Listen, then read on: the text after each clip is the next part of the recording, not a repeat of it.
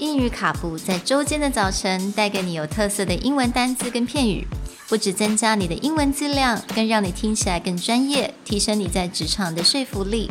英语卡布早晨一杯知识加倍，English cappuccino, your morning cup of knowledge.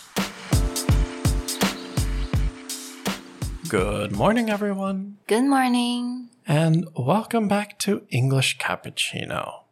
This morning's word is Bask a verb meaning to lie exposed to warmth and light, typically from the sun, for relaxation or pleasure.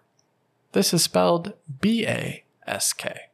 那今天的单字是 bask。bask 是个动词，它就是晒太阳的意思，或者是沉浸在什么境界里面的意思。 The easiest way to think about this word is if you have a cat or dog and there's a window with a lot of sunlight, they will usually lay there and just sleep. This is the basic idea of to bask. Yeah，如果有养猫的人，我觉得应该都会非常了解这种躺在那个地方完完全全的享受阳光的感觉。So basking in the sun. The most basic idea is that to relax in the sun. But we also use bask in other contexts, such as to bask in glory or bask in the love. And it's the same idea as that there is so much praise or so much love coming from somewhere that you just feel relaxed and can live in the warmth of it.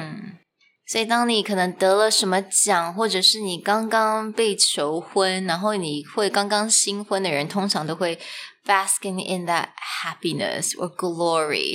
right？所以 basking 都是后面都会接着一个非常 positive 的一个境界，就是沉浸在什么样的境界中。